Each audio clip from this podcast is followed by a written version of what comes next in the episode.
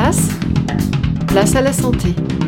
Bonjour, toute cette semaine on se pose tout un tas de questions sur notre santé et aujourd'hui j'aimerais savoir pourquoi lorsque je me fais piquer comme euh, cet été par un moustique, eh bien ça me gratte Chloé.